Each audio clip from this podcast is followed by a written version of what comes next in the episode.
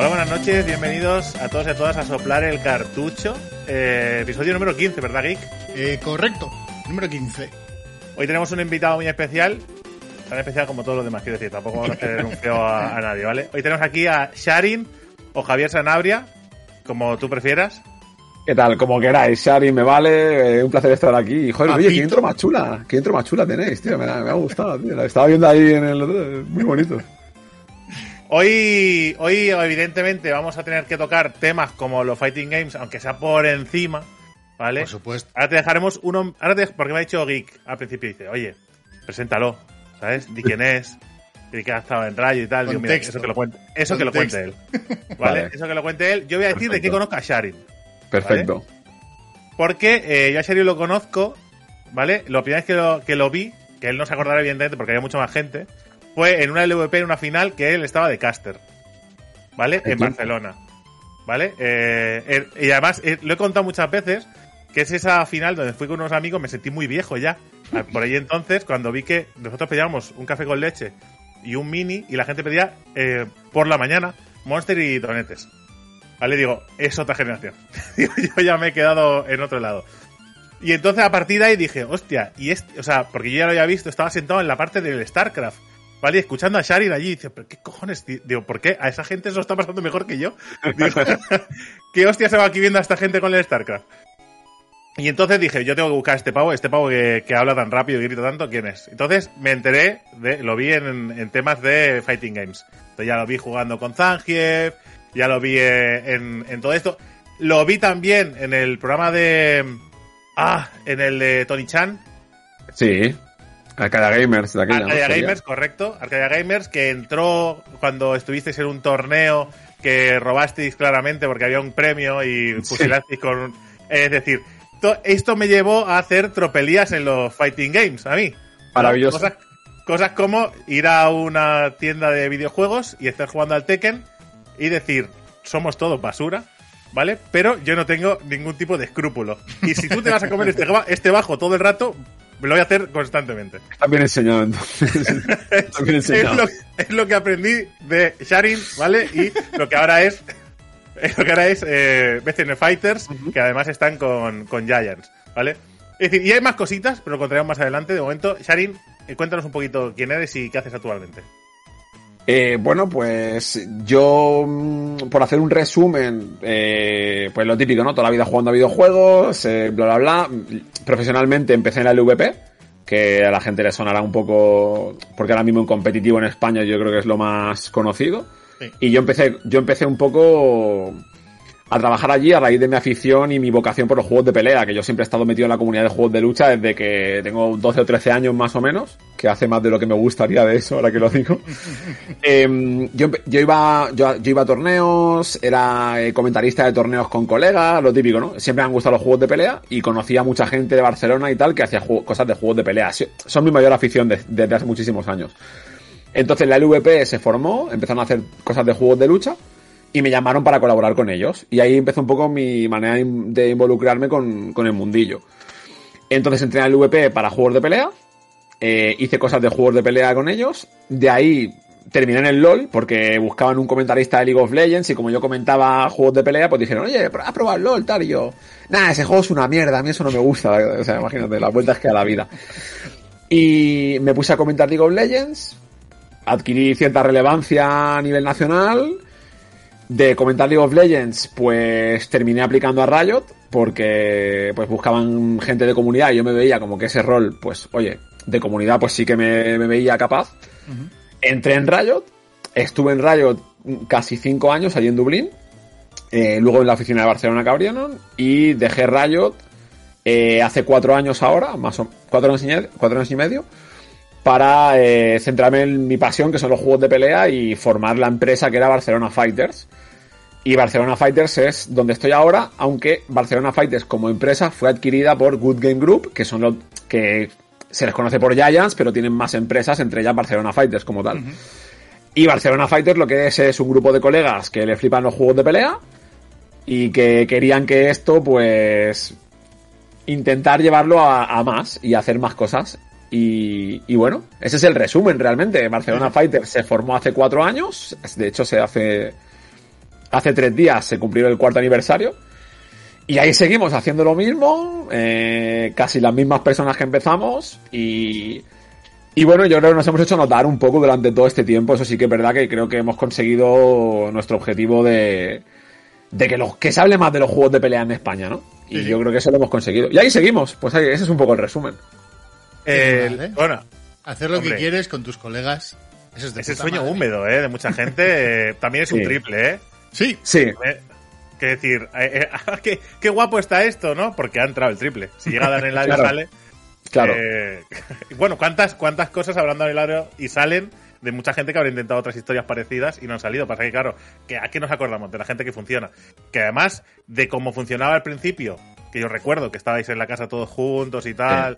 Ahora el paso es también es muy, muy grande. El dojo no es cualquier cosa. La misma casa en la que estoy ahora, por cierto, ¿eh? Porque esto es otra habitación de ese primer piso. No estoy en mi casa.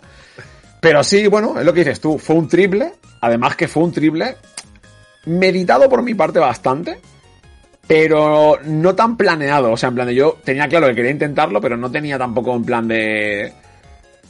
Digo, mira, yo lo hago y si fallo, pues... Pues loco. lo- Sí, porque no, no quería tener esa espinita en la cabeza de... Yo, yo desde que entré en Riot ya tenía siempre, pero incluso me iban muy bien las cosas y siempre estaba pensando, no he hecho nada con los juegos de pelea que, que me hubiera gustado. Y siempre lo pensaba y digo, tío, y no, ya estoy mayor, ya no lo voy a hacer. Ya estoy porque mayor. ahora... Será Claro, que- porque para, en mi cabeza era, en mi cabeza era en plan de, guay, ya tengo mi, ya tengo mi carrera profesional súper enfocada, ahora no voy a volver al barro, que tal, no sé qué. Y lo pensaba y lo pensaba. Me acuerdo que lo hablé con mis padres y tal, incluso cuando tomé la decisión, digo en plan de, oye, estoy pensando en hacer esto. Me decían, bueno. y, y bueno, al final lo hice y, y ha salido, ha salido. eh. A ver, era una por- apuesta no, no, por- exenta de riesgo, pero, oye, joder, lo que dices tú, quedarte con las ganas es una putada. Y si tienes la Sí. posibilidad de hacerlo y quieres y te apetece mucho, Y después te estampas, que decir, tampoco. Bueno, te pues estampas no con te- tu idea. No es que vayas a morir, que decir, si me te estampas, Claro. reculas y otra Claro. cosa. Me, me lo podía permitir también porque no, te- no tengo hijos, no tenía Claro, nadie eso, que dependiera de mí en ese momento tampoco. Entonces, no, era un riesgo para mí como persona. No te- tenía un momento de mi vida en el que, en el que dije, mira, o, a- o lo hago ahora o sé que dentro de 10 años no lo voy a hacer seguramente. Y bueno, eh, yo sí que considero que es un éxito independientemente de la gente que nos vea o nos deje de ver porque hago lo que me gusta, eh, me gano la vida con ello y, y no, no lo considero un trabajo. O sea, para mí sale natural. Entonces, llevar tanto tiempo así y, y yo creo que hemos cambiado la vida de mucha gente y eso al final es, es maravilloso, ¿sabes? Entonces, estoy, cont- estoy muy contento. Hombre, mira, yo eh, recuerdo, recuerdo que no, me compré Street Fighter 4, ¿vale? Pues yo había jugado Street Fighter 2 y tal. Me compré Street Fighter 4 porque recuerdo una frase que salió entre vosotros, rollo así, dice, no hay que convear y tal. Y yo dije, ¿convear en Street Fighter? Pero si son cuatro putos golpes, ¿qué vas a Si no se puede, si no se, no se puede. puede convear. Y me lo compré con los colegas, ¿no? Que se puede, que, lo- que sí, que hombre, que hay gente que, se convea. Y estuvimos semanas jugando a Street Fighter 4 sin dar dos golpes seguidos. ¿Sabes? O sea, hacíamos la basura y digo. Es normal. nadie- digo. Es común, es común. Somos una mierda, digo. los perfecto. inicios, ¿no? Sí, sí, sí. Es como, es como moverte y, y las hitear en el LOL. Te cuesta, el primer mes no vas a hacerlo. Una cosa que creo que, que es que para mí ver a- actualmente eh, torneos de, de juegos de lucha y, y torneos de, de LOL, rollo la LCS o la LVP, para mí actualmente es lo mismo. Exactamente lo mismo. Es como ver un partido de baloncesto o de fútbol. O sea, para mí exactamente ahora es lo mismo. Y eso es porque están, con, con todo mi cariño, están estos borrachos ahí. eh, Está bien, es lo que es. Quiero decir, a- haciendo lo que hacen. Y mola, quiero decir, cuando lo viven tanto, te dejas arrastrar. De hecho, la, la LVP, en, eh, creo, ¿eh? Que gran parte de, de la base de fans viene un poco, pues los primeros que se engancharon con Sharing, después con Ibai. Esa forma de vivirlo y de retransmitir, al final es lo que te engancha. Más allá de que te guste el juego o no. Hay gente que no le gusta una mierda el LOL. Bueno, que no creo que a nadie le guste el LOL realmente, aunque lo juegues. Eh, pero que hay gente que lo que, le- lo que disfruta es viendo el deporte, y ya está. Y Nosotros, nosotros tenemos muchísima gente que nos sigue que no juega juegos de pelea, pero muchísima. Yo diría que la mayoría. O sea, yo creo que el porcentaje puede ser. mm, no te. No diría 70-30, pero sí 60, 65-35 igual. Muchísima gente nos ve y o no juega o juega lo típico. Un par de horas a la semana y tal, pero lo, lo ven porque les flipa y se enganchan. Pero hay mucha gente que no, que no juega y está bien, o sea, es entretenimiento al final, como cualquier otra cosa, ¿sabes? A mí me gusta decir palabras al azar. Futsis, Roman Cancer, Claro. cosas así. No sé lo que significan y yo lo voy soltando. Y digo, mira, qué, qué, qué bien, ¿eh? Parece que sepa lo que estoy diciendo y ni idea, ¿eh? Y después cuando te lo explican es súper sencillo, ¿no? Nosotros tenemos a un Sukitori Kuroda, ¿vale? Sí. Que, Lo por conozco, aquí. eh, por supuesto. que es que básicamente nuestro sensei en los juegos de lucha, que es el, el que el que nos ilustrará cuando salga el, el, el juego de lucha del LoL. L. Correcto, cuando salga es el que nos ayudará un poco. Y, y claro, es el que nos traduce muchas veces. Digo, perdona, mira, es que no entiendo nada. Al final, al final te, te lo di- dices, eh, es extraño el vocabulario y tal, pero al final es lo mismo que, que yo cuando veo un stream de, yo qué sé, de de cualquier, de Dark Souls o de Sí. Speedrun, o digo, tío, ¿qué está, ¿en qué idioma están hablando? De hecho, siempre digo, ahora entiendo lo que piensa la peña cuando nos ve a nosotros.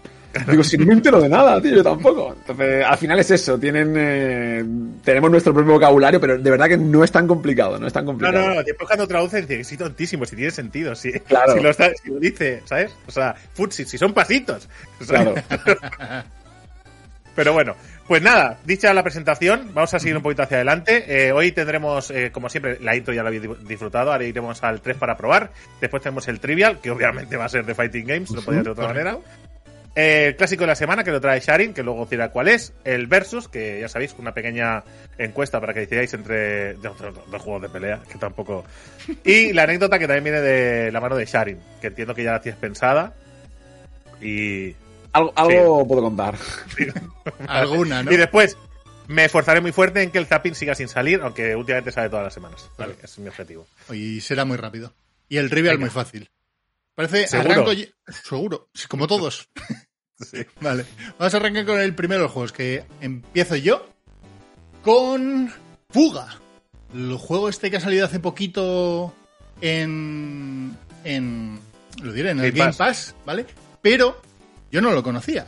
Pero el juego salió hace un año en Switch y PC, ¿vale? Y ahora en el Game Pass me lo estoy jugando y me lo estoy gozando, la verdad. Un RPG de estrategia por turnos, con textos en español, doblaje en inglés y japonés. Japonés es un doblaje muy, muy bueno. Muy rollo anime que te intenta llegar al, al Kokoro, ¿vale? Y una banda sonora muy buena, con un arte muy, muy, muy decente. Quizás no tanto en el gameplay, que es lo que se está viendo ahora, por ejemplo, ¿no?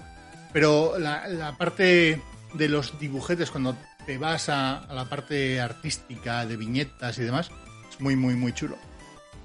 Un juego de temática de guerra, donde hay dos, básicamente dos bandos enfrentados. Nosotros encarnamos a un grupo de niños que se encuentran dentro de ese conflicto bélico, ¿vale? Y eh, el juego arranca con eh, nuestro pueblo está siendo atacado y nosotros nos, un grupo de seis niños deciden ir a la montaña a resguardarse. Dentro de esa montaña eh, resulta que hay un pedazo de robot de tanque gigantesco, ¿vale? Una máquina de guerra tremenda, un arma de destrucción masiva, que además tiene ciertos secretitos dentro, ¿no? Y ahí empieza, digamos, la, la historia del juego. Unos niños que buscan recuperar a su familia que está secuestrado, ¿vale? Y que se lo ha llevado el ejército invasor. Drama, ¿Cómo, ¿eh? cómo haremos esto? Pues reventando al ejército. Quiero decir, somos, somos niños de 12 años, pero con un arma de destrucción masiva, con lo cual vamos a reventar a los nazis, porque son como nazis. Vaya, ¿vale? vaya giro. Vaya. No, no, hay Vaya un, giro, hay un giro Drama todavía- japonés, ¿eh? Niños, niños que luchan en la guerra. Bueno, a ver. Además con vocecitas, ¿sabes esas voces de anime de 12 años, de una niña Sí. muy pequeña, el, ni- el chaval de 15 con la hermana de 12, bueno, un drama, era un puto drama, ¿vale? Eh, tenemos un robot increíble que va a destruir a esto, ¿vale? A nivel jugable, el juego es sencillo de entender. Básicamente tenemos dos, se divide en dos partes, una parte de preparación del combate, ¿vale? Digamos que los niveles empiezan con nosotros eh, montados en el tanque, vamos avanzando y nos van saliendo ítems, ¿vale? Eh, eventitos. Y de repente tenemos que elegir un camino por el cual puede ser más fácil o más difícil y tenemos y vemos, ¿no? Pues aquí va a haber dos combates. Pues elegimos ir por aquí o ir por el otro. A más dificultad, digamos, más recompensas que te puedes llevar, ¿vale?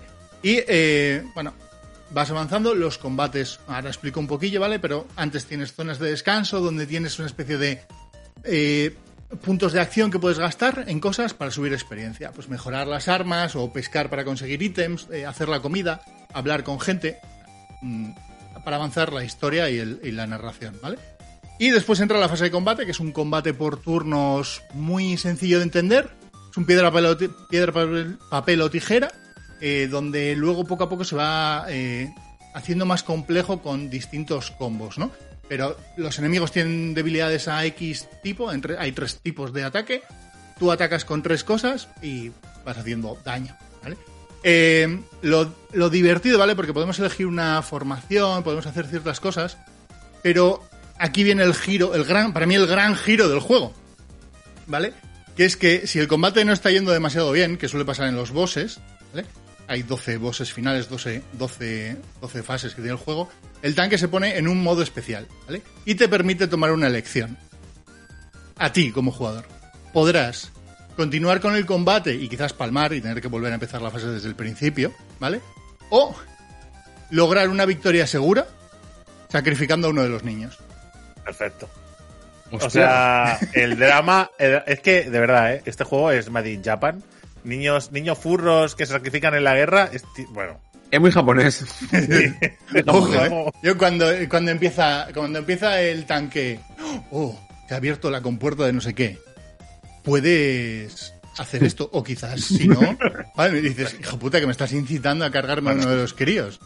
Masaka. Más- Ya, Takahashi, nunca, nunca me cayó demasiado bien. Hasta el pozo. Sí. Perfectísimo. Bueno, Y bueno, bueno, bueno, pues es- bien. Fuga. Vale, vale, pues lo tenéis en el Game Pass. Juego accesible, juego divertido. eh, si te gusta llorar. Si te gusta llorar y sacrificar niños. Poco intenso, un juego poco intenso. Sí.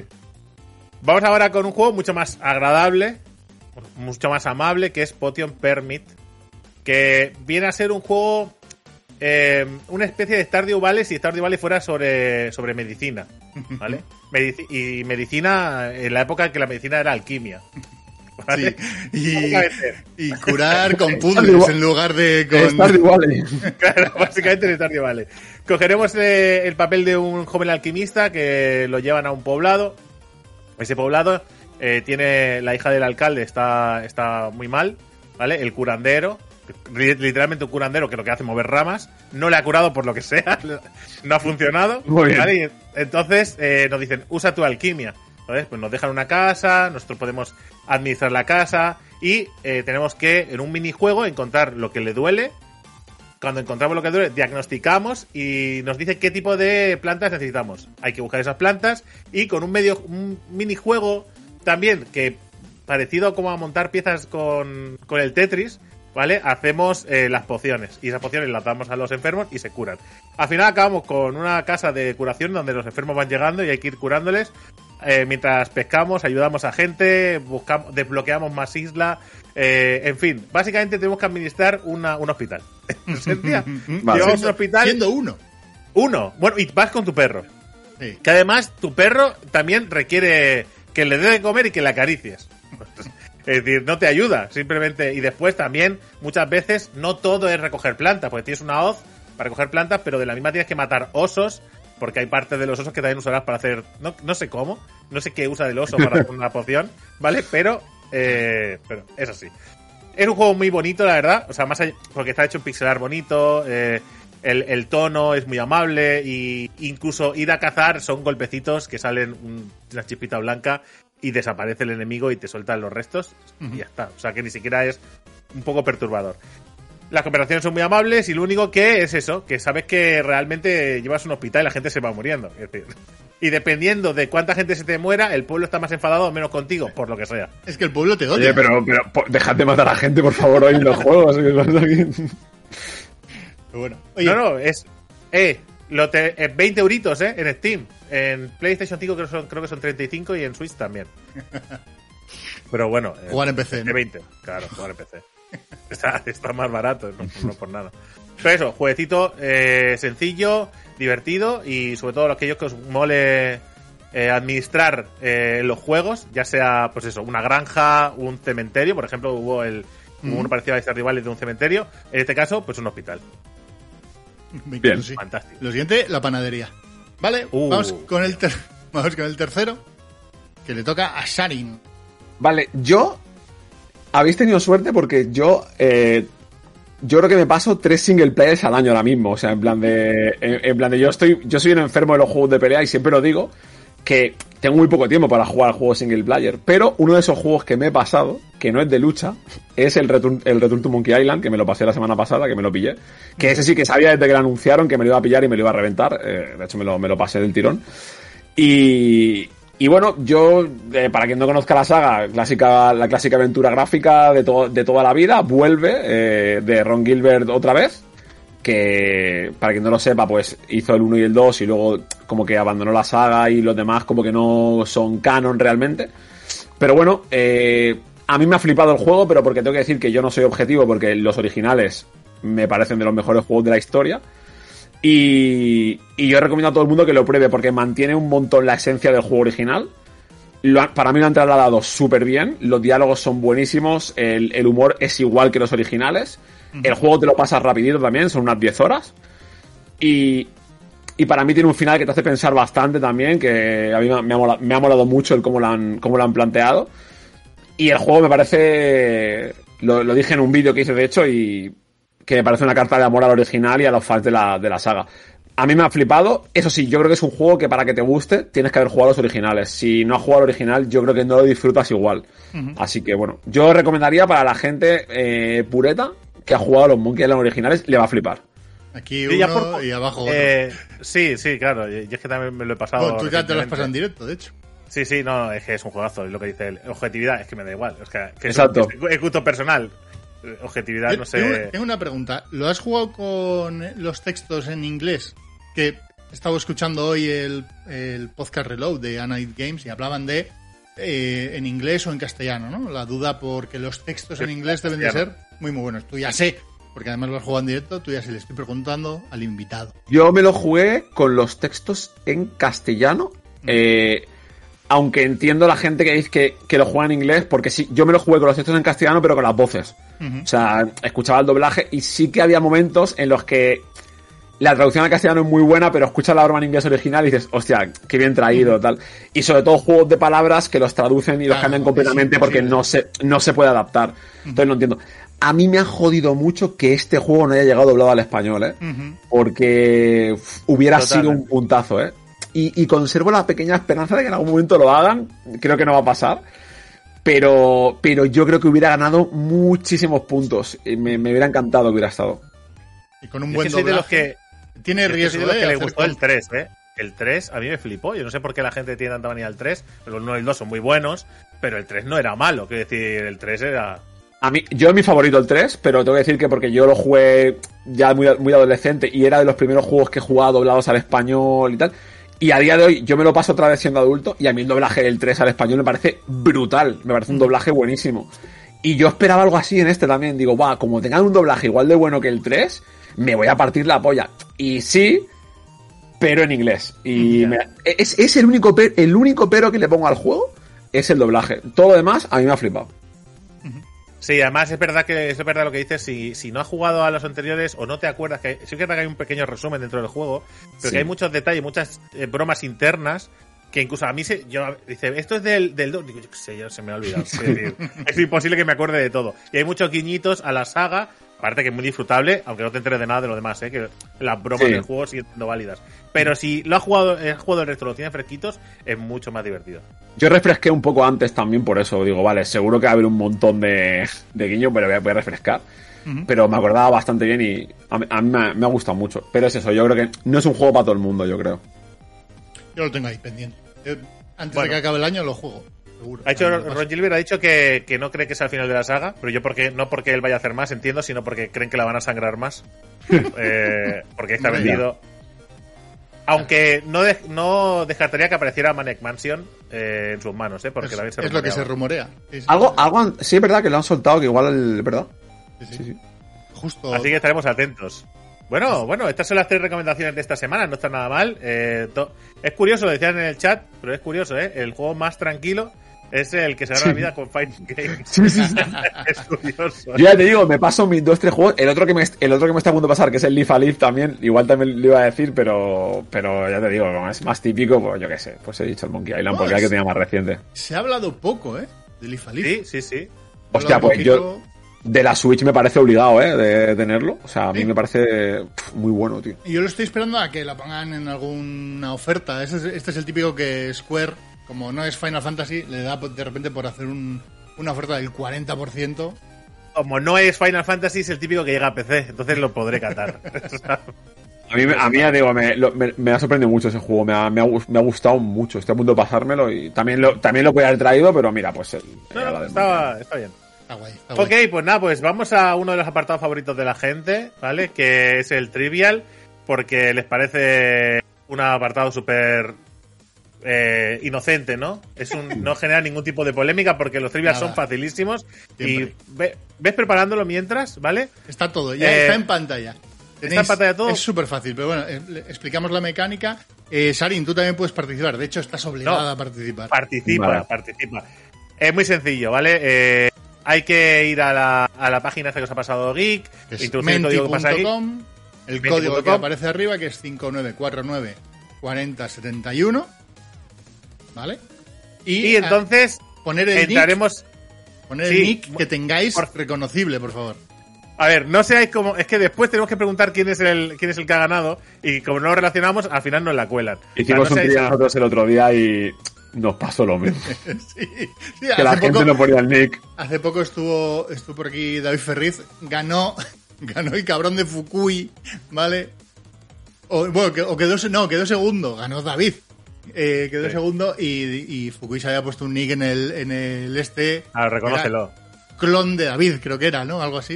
Y dices, bueno, suerte. Para a mí me sale la imagen solo, no tiene que salir Sí, nada más. ahora Sí, sí, mismo, sí, ¿no? sí. No. Vale. Ahora yo lo avanzo. Entonces, eh, ponéis vuestro nick, recordad que tenga sentido.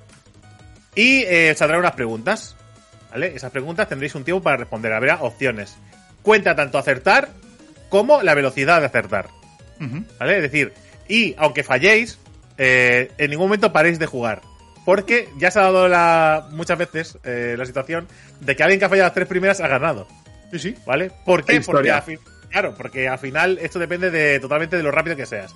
Eso sí, las preguntas seguro que son muy difíciles porque la busca Geek y va a mala hostia. Y No. posiblemente pensaréis que Sharin va- la vas a ver todas porque son de Fighting Games. Pero igual se estampa porque... Que no, que no, que no, que además que seguro que va a haber lore y tal, y yo de eso soy terrible. O sea, yo no me sé nada de. O sea, terrible, terrible. Bueno, pues aprenderemos hoy un poco entonces de los fighting games, si os parece. La, pri- la prima la prima lejana de Onda, ¿eh? ¿Cuál es su nombre? Es que va a haber lore, va a haber lore y yo de eso malísimo, ya verás. Tampoco mucho. Eh, vale, eh, lo que no tenemos claro es qué juego regalaremos, pero el premio a quien gane. Y el Potion Permit. Ah, es el Potion Permit. O sea, vas a Sí. regalar el Potion Permit. ¿Por Perfecto. qué no? Sí, sí. No, no, me parece bien. Eh, así que, gente, participáis por el Potion Permit. A ver, podemos regalar un Fighting Game, pero es que conozco a mi chat, quiere decir, No lo quiere. Posiblemente me digan que me vaya a cagar. Ahora, que si preferís que os regale el Street Fighter, eh, que bueno, es pobrecito que ha salido el nuevo, igual no es el mejor momento. y el Tekken tampoco, yo qué sé, me da igual. o sea, haremos lo que podamos. Potion Permit de momento y si alguien me negocia un Fighting, pues se lo regalamos. Ok, pues si os parece, vamos ya con ello. Venga. Venga, dale. Ok. Vamos con la primera pregunta. 25 participantes. Ganar el Potion Permit en vuestra mano. Responder rápido para obtener más puntos. ¿Quién fue el protagonista principal del Street Fighter original? ¿Guile, Ken, Ryu o Chun-Li? Vi el otro día un meme, ¿eh? De un. De, Es fácil. de uno que tiene una- una- un salón recreativo y se ve que le dijo, oye, eh, ponme el Street Fighter, el original, el bueno. El 2, dice, no, no, el bueno, el original. Dice, el 2, dice que no, que no es bueno, y le puso el 1. Y dice, esto no es lo que yo quería. Eh, 22 personas han acertado que es Ryu. Obviamente porque Ryu, de hecho, siempre ha sido el protagonista de la saga. Siempre, ¿eh? Desde bueno, el- o Zangief, ¿no? depende, depende de quién lado estés del muro. o sea. Así que eh, la primera, la primera, la primera es sencilla. Eh, así que de entre 22 personas, la peña ha respondido muy muy rápido, así que todos igualaditos. En primera posición, Senju. Bueno, hay uno que, hay un sinvergüenza que ha fallado, ¿eh? Hay decir, tres hay uno- sinvergüenzas, sinvergüenzas, Sí, tres sí. que han fallado. sí. Es que es la que os parió, ¿eh? No pasa nada, cuatro, vamos. Y Kuroda ha fallado. Eh... Se me ha adelantado por nada, tío. Esto... Segunda pregunta. ¿Qué empresa desarrolló Fatal Fury? ¿Capcom, Koei, SNK o Namco?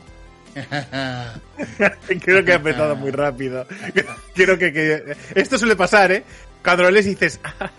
¡Ay, mierda! ¿no? He fallado por... Eso, mira, como dice aquí. He fallado por idiota. Que la demasiado rápido, ¿no? Sí. Capcom, ¿sabes?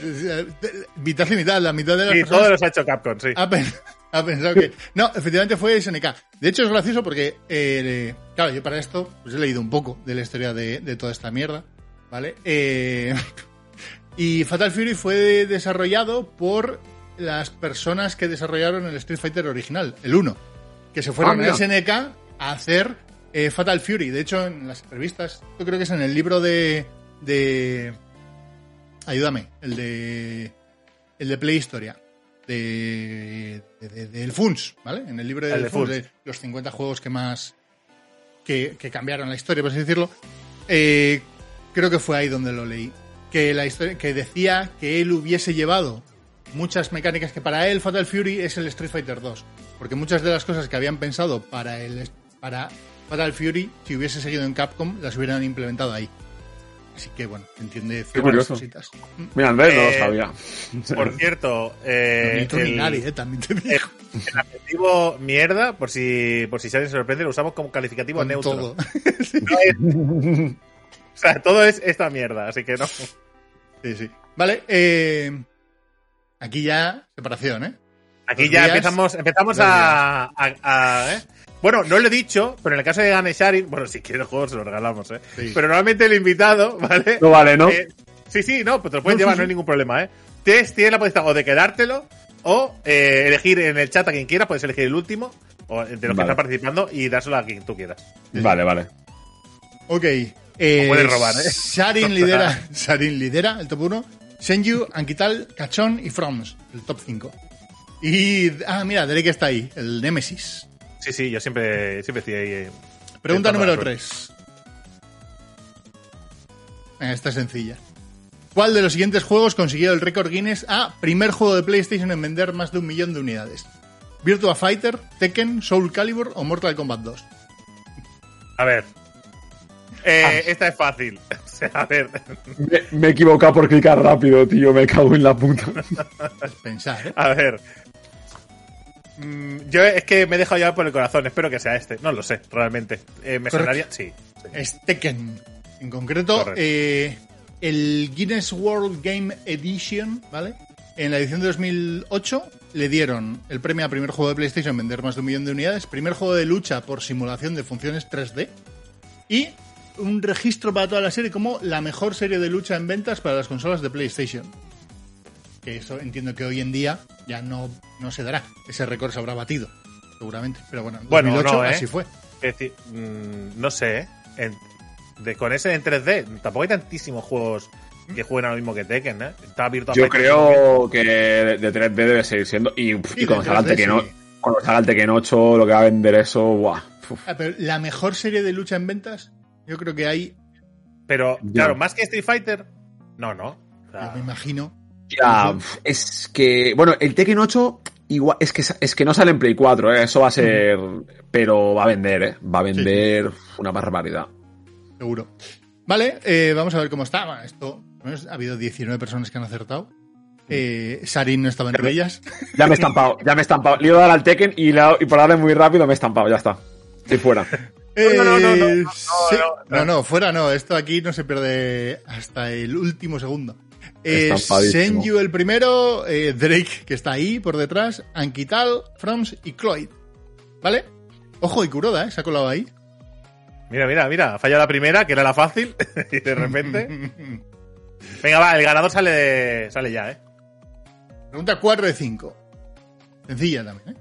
Mortal Kombat tenía una C en lugar de una K en el nombre. ¿Por qué? ¿Cuál es la razón que da su creador? Solo quería que el título fuera raro, raro, la web con C estaba escogida, teníamos un becario extranjero que se equivocó y tenía rota la C en el teclado cu- cuando tuve que enviar la documentación. Aquí- A ver, he tirado, he tirado la, al aire, ¿eh? Sí, he tirado la que me pareció más lógica, que no tiene por qué serla. ¿eh? Yo también Sí, lo he eh, hecho. Sí, ¿no? Reconozco la indignación ahora mismo del chat porque esta es una de esas preguntas asquerosas que pone aquí que no tiene ningún tipo de sentido. Porque esto no, no es, no es saber. Claro, no, he fallado. Eh, Qué buena trampita, ¿eh? Además, os he baiteado a todos hacia, hacia la que pensaba que la gente iba a poner, ¿vale? Vaya estampada. ¿Sabéis en qué año salió Mortal Kombat? ¿Eh? En 1992. No había internet en aquel momento. Bueno. A ver, tampoco hay ya. no- O sea, no, en fin. Hemos Esta- fallado, no pasa nada. Está bien traída esta, ¿eh? Era, era- esta está bien traída. Eh, básicamente, la explicación que da el tío es que solo quería que el título fuera raro. Ya está. Dentro de las muchas rarezas que tenía Mortal Kombat, el título, que fuera con la K, era que quería un título raro, llamativo, para llamar la atención. Hizo una portada de YouTube antes que, estu- que estuviese YouTube. básicamente. Va, el Senju ya está. Ha acertado. Ojo, ¿eh? Ya ¿Ha está, acertado? ya está. Sí, sí, sí. Hacer. uh, Oh, bueno, ya eh. está. si falla, si falla la última, si falla la última y lo demás van muy rápido. igual. Nada, va sobrado, va sobrado. Mira, mira, mira. Uf. Hostia, señor, pero por favor. ¿Pero qué son estos altos. Hostia, qué son altos, altos conocimientos sobre los fighting games? Sí, este, es, este es un habitual, el cabrón. Ya, ya lo tengo. ya lo tienes Sí, fichadísimo. ¿eh? sí, sí, sí. Vale, pues vamos a por la quinta y última y veremos si Senju se corona como campeón o alguien, alguien le hace un, un last hit. Es complicado ya, ¿eh? Es complicado. Sí, ya. yo creo que sí, porque la última, la última la, la- la he traído, la he traído por Sarin. Vamos con ella. ¿Cuáles fueron los dos primeros personajes de League of Legends que salieron en la presentación al mundo de Project L durante el evento de 10 años? ¿Echo y Darius, Ari y Darius, Ari y Laoi o Darius y Draven? Felicidades, Senju. Claro, es que, a ver, la última era la fácil. Maldita sea. bueno, al, al ganador eh, os recuerdo que nos tiene que que se pase por que se pase por no digas que lo has fallado, ¿eh? Que se pase por nuestro Discord y me envíe un mensaje privado, ¿vale? Eh, para que le, le agreguemos la key. Eso es. Y en el caso Eh, que ese, ese si- pues igual sí que quiero un fighting Vamos a resolver, vamos a resolver. Ojo, ha fallado Senju. Fallado. Ulbo. Y aún así va a ganar, ¿no? Ha estado ahí, ¿eh? Ha estado ahí en el Ojo, último ojo. segundo. Uy, uy, uy, uy, Uy, uy, eh, os lo he dicho, ¿eh? No era tan fácil, ¿eh? No era tan Hostia. fácil. Muy bien, eh. Sergio, pues felicidades. Correcto.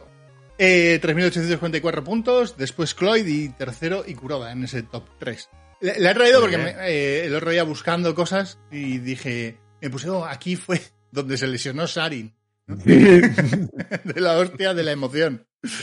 Eh, Hostia, qué vídeo más viral, ¿eh? Lo he, Joder. visto, lo he visto unas pocas veces, debo reconocerlo. Sí, sí, dio la vuelta al mundo esa mierda, ¿eh? Además de verdad. ¿Listo? Trivial acabado. Vale, vale, pues eh, avisado, Senju, eh, te pasas por el Discord, que te lo habrá pasado por ahí, y me envías un mensaje privado, ¿vale? Y yo te agrego el juego. Lo comentamos en privado, te propongo si quieres algún fighting game, lo hablamos, y si no, pues el Podium Permit ya Este ya te digo yo que los tiene todos. Pues entonces Podium Permit ya corre. Este ya te digo yo. y cúrate unos aldeanos, que para relajar un poco no viene mal.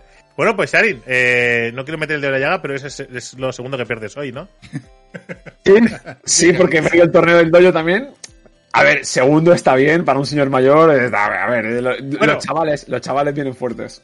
Un señor mayor, ¿puedes eh, decir tu edad para que pueda apuñalarte si te veo por la calle? Ah, tengo, tengo 33, apunté 34. Eh, El mayor. ¿eh? soy yo mayor, ¿eh? Acabo de cumplir 40 hace una semana, ¿eh? Ah, pero estamos ahí ahí. Estamos ahí eso es lo mismo. 33 y 40 es lo mismo. Vale, vale. Eh, pues bueno, acabamos el trivial, que es, eh, es básicamente es el nudo del podcast. Y nos vamos a ir eh, al juego clásico de la semana. que en este caso lo trae Sharin. Y seguro que no lo acertaríais nunca. Yo cuando lo he visto he dicho, ¿cómo? Digo, guapísimo. Digo, perfecto. Va a cuadrar perfecto. Seguramente eh, vosotros eh, estaréis pensando, ¿va a decir Street Fighter o Mortal Kombat? o-?" No. Pues, ¿qué, va, ¿qué nos traes? Iba a decir el Chrono Trigger al principio, pero Bien. sería injusto porque yo el Chrono Trigger no lo jugué de pequeño como este juego. Y el, el juego que yo he traído es el Breath of Fire 2, que es mi juego favorito de la historia. Es, es un RPG, es un RPG de Super Nintendo, eh, para mí, increíble. Eh, la saga en general me, me, me flipa, me encanta, me encanta Breath of Fire, pero el 2 fue el primero que jugué. Eh, para mí es un juego que está avanzado a su época. Eh, tiene personajes súper carismáticos, la dificultad está súper bien, la historia está súper bien. Todo el sistema de batallas, el tema de las fusiones, cómo puedes conseguir personajes y fusionarlos entre ellos, la personalidad que tienen las expresiones de los personajes. Y bueno, es también, ¿por qué no decirlo? Es ese primer RPG que juegas de pequeño y te enamoras de los videojuegos. Para mí fue este juego. O sea, a mí este juego fue el que me hizo que los videojuegos me cambiaran la vida. Y, y yo creo que si lo, yo sí diría que si lo vas a jugar ahora, mmm, jugaras las versiones que hay, eh, o la de Game Boy Advance que salió, uh -huh. o versiones, versiones modeadas, porque el ratio de encuentros que tiene el juego mmm, era un poco. Mmm, de la época. Hoy en, de, hoy en sí. día. Hoy en día se, se, se, haría duro. Y otra cosa mala que tenía el juego era que el juego está muy mal traducido. Está muy mal traducido a los que os, lo recordéis. Pero eso toda la gente lo, lo ha arreglado a través de parts y tal. Pero es un juego para mí, para mí es un juego único. Y, y la personalidad de los personajes y todo. Y como anécdota, eh, Falke, en el Street Fighter V, tiene una skin de Cat de este juego, de Breath of Fire 2. Ah, porque es de Capcom también, la saga sí, Breath of Fire. Sí, sí. De hecho, de, tiene la skin de Cat de Breath of Fire 2 y la música de batalla de Breath of Fire 2 también está en Street Fighter 5.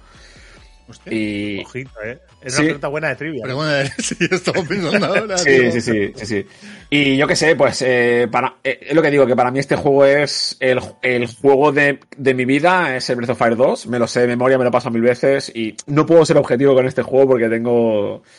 Mm, me, me, me apasiona. Ver, el tema está en que la, la, saga en general de Breath of Fire es, es muy chula. Pero, pero a mí me da mucha rabia que la gente parece que solo se acuerda de la saga Final Fantasy. Hay tantas sagas de RPGs oh. buenísimas. Y es verdad que mucha culpa la tiene que algunos no nos llegaron, nos llegaron solo, yo qué sé, de cualquier manera. Pero es que hay sagas buenísimas. Y Breath of Fire es, es una locura. Esta, sí. si, hicieran, si hicieran ya no un remaster, que eso es una basura. Si hicieran un remake. Y el HD ¿vale? 2D. Wow. Un HD 2D. El HD 2D, sí, como el Life Alive o como. O como Ojalá. Los, eso sería Ojalá. una locura. Yo me destrozaría, me, destro, me, destrozan la vida, ¿eh? Sí, porque además de Super Nintendo hay un montón de juegazos. Yo de RPGs, yo diría que me he pasado casi todo de la Super Nintendo, pero por ejemplo, yo cuando era pequeño, el Chrono Trigger no estaba. El, el Tales of Fantasy no estaba. Hay un montón de juegos aquí que no, que no llegaron. Y, y se quedaron ahí. Y, y, este fue de los primeros que enganché.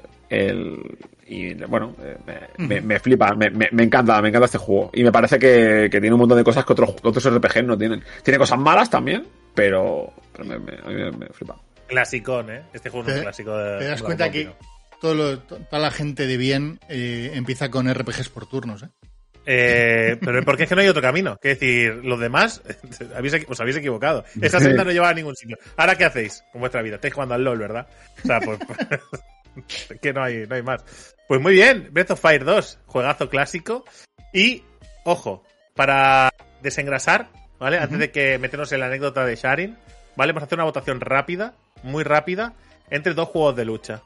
¿Vale? Hemos cogido dos juegos de sagas, lucha. ¿no? Más que juegos, sagas. Bueno, sí, sagas, sagas de juegos de lucha. Eh, para que elijáis. Eh, normalmente mmm, me toca eh, defender una, porque me lo, me lo atribuyo así, y le voy a ceder a Sharin la otra, ¿vale? Yo voy a defender vale.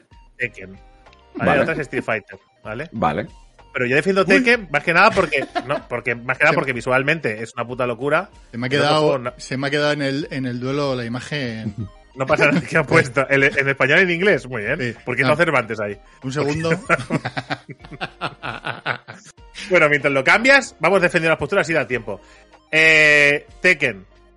Eh, juego en 3D, que hay que avanzar hacia el futuro. Es decir, lo del 2D estaba muy bien, pero joder, eh, Street Fighter lo intentó una vez y ya está, y se quedó ahí en el intento. Y así era ese juego, también hay que recordarlo, que no era para tirar cohetes. Eh, ahí sí se pueden hacer combos. es decir, aquí, además, está el turbizado de combo bien puestecito, juego espectacular, juego bonito. El plantel de personajes es espectacular, ¿vale? Que está muy bien tirar cames con, con Ryu, pero hasta ahí. Es decir, uh -huh. yo vale. que no tengo ninguna duda, es claramente superior. Eh, eh vale te lo compro. Eh, muchos personajes, que a la gente le gusta mucho tocar botones y que como los personajes solos, pero a los que somos gente ya relajada, calmada, que nos gusta la verdadera estrategia, lo que queremos es coger un Street Fighter, jugar ajedrez mental y no jugar a machacar el, Donkey Konga. Entonces, los que nos gusta esa estrategia de el zoneo, el me saltas antiaéreo, combos de dos o tres golpes sin cosas impresionantes, la vida tranquila del Street Fighter, pocos personajes, pero cada uno muy distinto entre ellos, más que 40 personajes todos parecidos, personajes con, con carisma que no son eh, tío musculoso edgy número 56. Pues si te gusta todo eso, yo te recomiendo el Street Fighter por encima del Tekken. Que el Tekken también tiene cosas buenas, pero por supuesto yo tengo que defender a la saga de mi vida. No, no, está, está muy bien. Eh, yo reconozco que. Me había reconocido una cosa que me da mucho asco del Tekken porque no puedo evitarlo. que es que todo el puto juego se base en levantarlo en el aire y que se acabe la partida. ¿Vale? O sea, me revienta. Pero hay que decir, hay que decir que sigue siendo un juego visualmente tan bonito, ¿vale? Tan bien hecho, tan espectacular, que, bueno, es decir, por Street Fighter el nuevo tiene buena pinta, pero hasta ahora se ha quedado un poco soso. A ver, y siendo francos, que el Tekken, yo creo que el Tekken 8 a nivel gráfico se va a mirar en el Street Fighter 6, eso está claro. Pero, pero bueno, a mí, a mí el 6, el estilo realista, se me atraganta aún, ¿eh? Tengo que decir, en plan de, todavía no lo acabo de, me cuesta, sobre todo el tema de algunas animaciones, lo he dicho alguna vez, que se me atraganta un poco. Pero bueno, mmm, creo que va, va, a lo que a lo que está habituado, ¿no? Que esa, trasladar esas animaciones del 2D al 3D pueden quedar un poco extrañas. Pero creo que, la, creo que el apartado gráfico, el, el Tekken va a ganar mucho ¿eh? al Street Fighter 6, lo va, le va a pasar por encima. Para el casual, yo creo que mucha gente va a ver el Tekken 8 y va a flipar. O sea, en plan de wow, qué gráficos, me lo compro. Solo lo tiene, lo tiene ganado. A mí es verdad que me cuesta más ver, ver torneo de Tekken que de Street Fighter. Me cuesta más. Eh, lo disfruto menos. Me, me, me, mola el rollo ese de eh, más pausado y de, y de que cada personaje tiene eh, una manera de jugar, que no, no me refiero a habilidades, sino a manera de jugar. Es decir, sí, sí, sí. que tengas que ser conservador, que tengas que presionar, que tengas que esperar tu oportunidad. Mm. O sea, eso la verdad es que me, me gusta bastante. Y es verdad que posiblemente el 6 eh, tenga mucha basura en pantalla, que habrá que verlo. Porque he visto muchos, muchos El efecto pinta, el efecto pinta. Yo tengo que decir que, como ya me he tragado absolutamente todo el material existente de vídeo que existe de Street Fighter 6, ya no lo ves. O sea, llega un punto en el que ya no lo ves. O sea, que yo que a nivel de claridad no me preocupa, ¿eh? O sea, creo que no, no es. Bueno, si hemos aguantado el Guilty Gear con el counter en gigante mitad de la pantalla, yo creo que, que todo lo demás ya. Pero no, no, a nivel visual no me preocupa tanto la claridad, sino que, que creo que y lo hará el otro día, que creo que Street Fighter 6 es, es, que sale es que sale en Play 4 y eso sí. tener que tener que downgradearlo para Play 4 cuando el, cuando el Tekken no tiene que hacer eso porque no sale en Play 4, para mí es un error que ha cometido Capcom. Yo este juego lo hubiera hecho no lo hubiera sacado en Play 4, pero es lo que hay. Y ya por ya tengo que preguntarlo. Eh, el fighting del LoL Sí. ¿Vale? ¿Llega tarde? Yo creo que llega a ver, aquí, aquí yo tengo un doble punto de vista. Eh, ¿Llega tarde? Sí. Prefiero que llegue tarde y, y, y, salga bien a que, a que salga algo otra vez cocinado a medias como pasó en el Street Fighter V. Ahora, es un juego que si hubiera salido hace un año y medio, o hace un año, o hace seis meses, lo tenían gratis para dominar el mercado. O sea, era... Entraban y ganaban. O sea, era literal, era en plan de, hostia, un juego de lucha de Riot Games, eh, con el apoyo, tal, tal, tal, ganaban, porque todos los juegos no iba bien en online, la comunicación era pésima. Claro, el panorama ha cambiado ahora. Ahora tenemos un Street Fighter 6 a la vuelta de la esquina, todos los juegos se les está poniendo rollback. Street Fighter 6 tiene una pinta espectacular a nivel de single player, a nivel de comunicación y tal. ¿Llega tarde? Mm, no diría que llega tarde. Diría que más vale que lo que llega esté, esté, al nivel. Porque mucha gente lo da por hecho y no, lo, no sabemos lo que va a pasar. Entonces, sí, sí. antes no tenían competencia. Ahora se viene una competencia muy dura porque este Street Fighter 6 eh, va a ser religión en muchos sitios. ¿Crees que el, ¿crees que el anuncio del, del Fighting Games de LOL ha provocado cosas? Es decir, ¿ha hecho mover ficha en alguno o ha salido todo como tenían planteado todos y nadie se ha movido nada? No ha afectado en nada. Conozco demasiado a los japoneses para pensar que se preocupan absolutamente nada de lo que dicen los esos sucios gaijins. O sea, estoy convencido que no ha cambiado ningún plan de Capcom por nada de lo que ha hecho Riot o deje de hacer. Aunque sí que creo que las empresas japonesas de juegos de lucha se están empezando a dar cuenta que el mercado occidental es más importante de lo que pensaban y que tienen que hacerle un poco de caso a la comunidad porque era exagerado hasta ahora, o sea, era increíble, o sea, era en plan de me preocupa solo Japón, me da absolutamente igual todo lo demás, eh, no hablo en inglés, no pongo nada, e, era muy exagerado. Y eso está cambiando, vamos, a mí me lo dices hace un par de, hace un año y medio y te digo, nana, y ahora ver un stream de desarrolladores japoneses subtitulado al inglés en plan de, hola, os estamos escuchando, mirad, estamos haciendo esto. Tal. Hostia, algo ha cambiado ahí, está claro.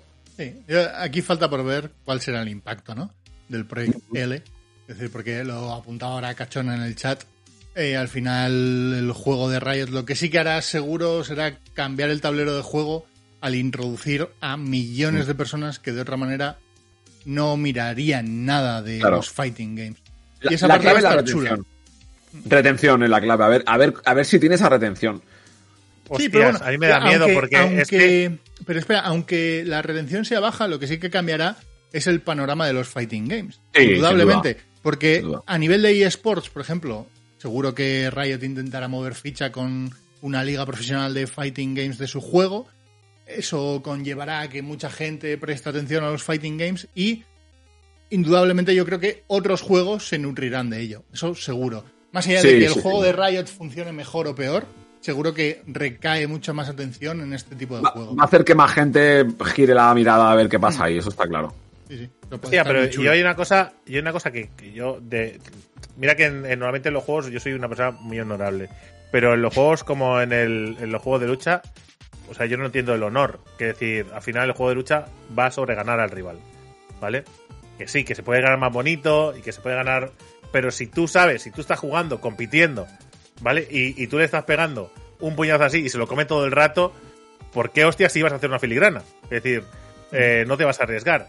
Entonces, esto me, claro, me hace pensar que igual eh, la, comunidad del LOL mezclada con lo de los fighting games, es que no sé qué puede salir de ahí, porque claro, hay mucha gente que lleva muchos años metidos en los fighting games y los van a destruir. O sea, Sí, pero, o sea, eso lo dice mucha gente, en plan de, Buah, es que mucho casual va a entrar y lo van a destruir. digo, sí, pero no hay ninguna diferencia a entrar a jugar al Valorant ahora mismo, por ejemplo. O sea, en plan de, yo me pongo a jugar al Valorant y lo que me hacen.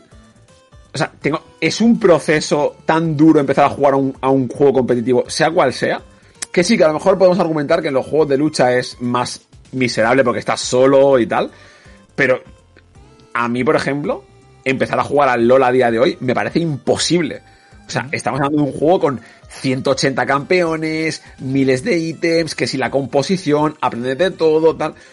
Entonces, yo creo que va a ser, yo creo que va a haber mucha gente que va a entrar, le van a ganar y lo van a dejar, seguro, por, supuesto. Pero al que, al que le mole el juego y disfrute y tal, no creo que la derrota o que le aplasten vaya a ser un impedimento tan grande como la gente se piensa. Y realmente si alguien por perder deja de jugar, tampoco le interesaba mucho el juego de, base, ¿sabes?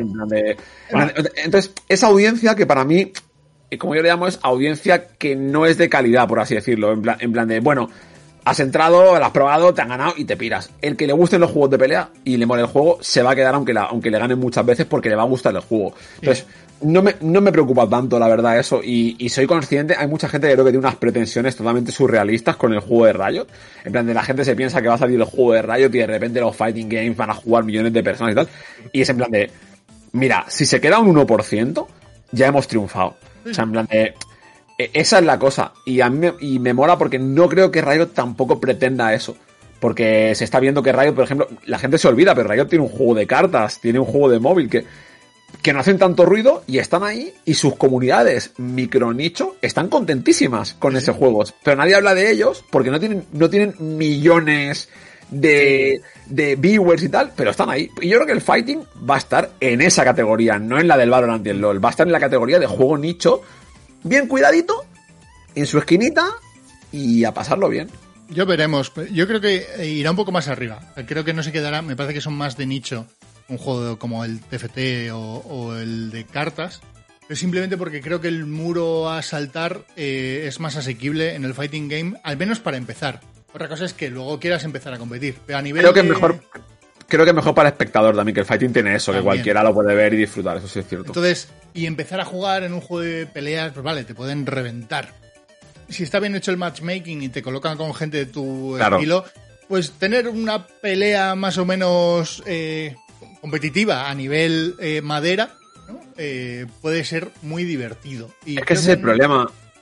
Ese es el problema, que mucha gente eh, lo evalúa con su mentalidad de ahora, que tú ahora entras a jugar al Dragon Ball, cualquier persona que empiece de cero y no puede, porque le van a no hay gente nueva jugando, entonces le van a poner con un tío que lleva 10.000 horas y le va a meter una soba, que ese tío va, va, va- va a quemar el ordenador, no va a instalar el juego, va a quemar el ordenador.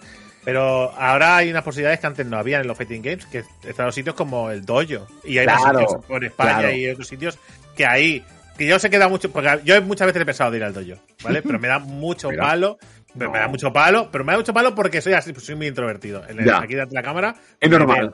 ¿Vale? Pero después, eh, de cara a cara, pues soy muy introvertido. Entonces, como que da palo ir allí. Pero si de verdad quieres aprender, pues yo, si voy es por trastear, ver, Mm. porque me hace gracia ver aquello. Pero si realmente quieres aprender, joder, más que gente que está ahí metida a fuego y que, joder, no todo el mundo está ahí y te va a querer enseñar. Pero siempre hay alguno que te dice, "Ah, te sientas aquí y las bases te las enseño Sí. y a partir de aquí tiras millas. Y sé que yo conozco el, el dojo de Barcelona porque lo tengo cerca y porque os sigo. Pero sé que en Madrid también hay.